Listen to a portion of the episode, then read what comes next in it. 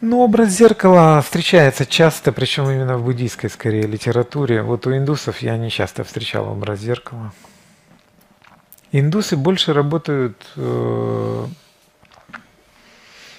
ну ладно, не будем их трогать. Образ зеркала. Ну, в чем суть аналогии с зеркалом? Вот стою я перед зеркалом. Да? Если сейчас кто-то зайдет и пространство его восприятия будет заполнено только зеркалом, в котором он будет меня видеть, ему может показаться, что там стоит я настоящий. Понимаете, вот он, я стою реальный, за мной есть сущность, вот он, я живой, я здесь живой. Там я отраженный. Я точно такой же по форме, но не имею сути. Той живой сути я не имею. Если вы вот это начинаете понимать, тогда вы начинаете понимать, что все, на что вы смотрите, не имеет сути. Начните смотреть это как на то, что это отражение в зеркале. За ним нет сути. Сути нет. Тут есть эмоции, тут есть мысли, тут есть отношения, но сути нет за этим. Если вы начинаете вот так вот убирать сущностность,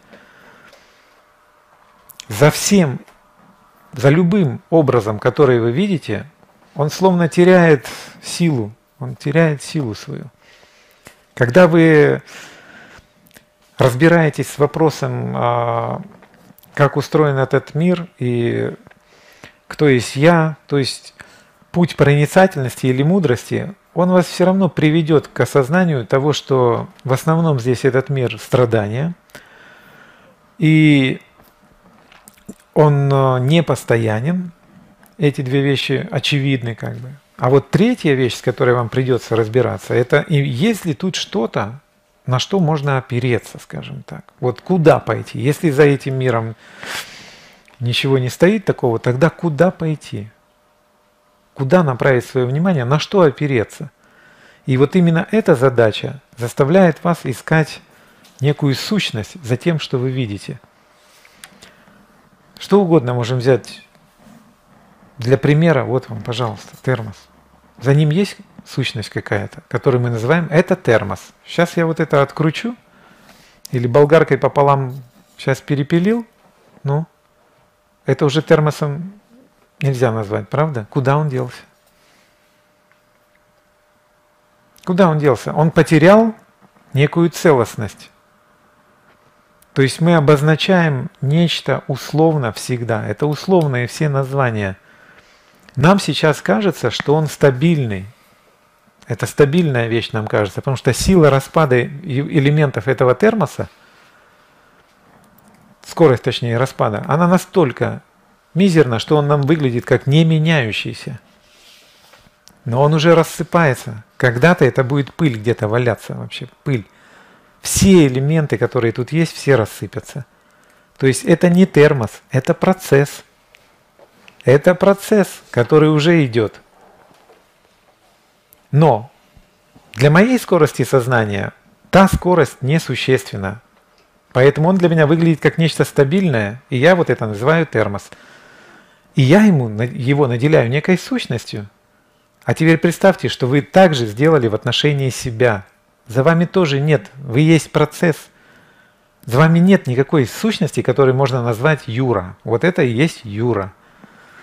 Что бы мы ни взяли, мы попадем на процесс. Тогда аналогия с зеркалом становится понятной, что здесь все не имеет этой сути. Я могу сказать, что вы не видите, вы видите в зеркале. Как в зеркале видите. И теперь парадокс этого примера в том, что Ага, раз это все как в зеркале, а где же настоящий-то живой? Опять получается зеркало неудачный пример. И какой бы мы пример ни взяли, какую бы аналогию ни взяли, ни одна из них не, не отразит, не разложит, не, не покажет вам. Вот что угодно. Там есть пример, там змея-веревка. Вы идете и думаете, что змея лежит. Испугались, отошли, Взяли палку, потрогали, а она не шевелится. Подошли ближе, посмотрели, а это веревка. Вопрос, куда делась змея?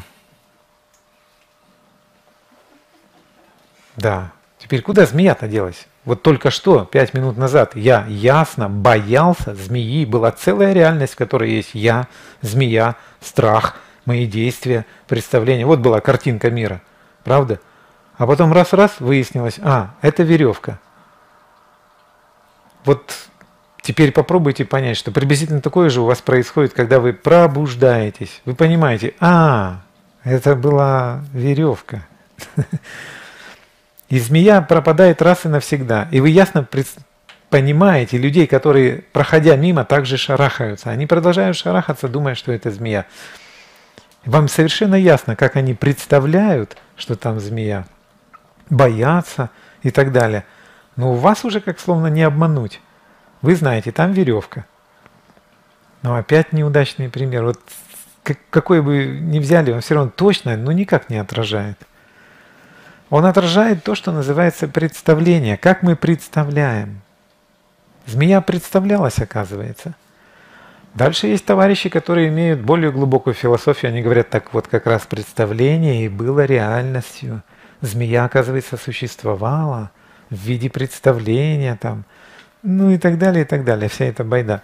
В какой-то момент мне эта вся эта байда надоела, понимаете. Я перестал разбираться, я сел просто, сел – и начал смотреть, как работает мое внимание.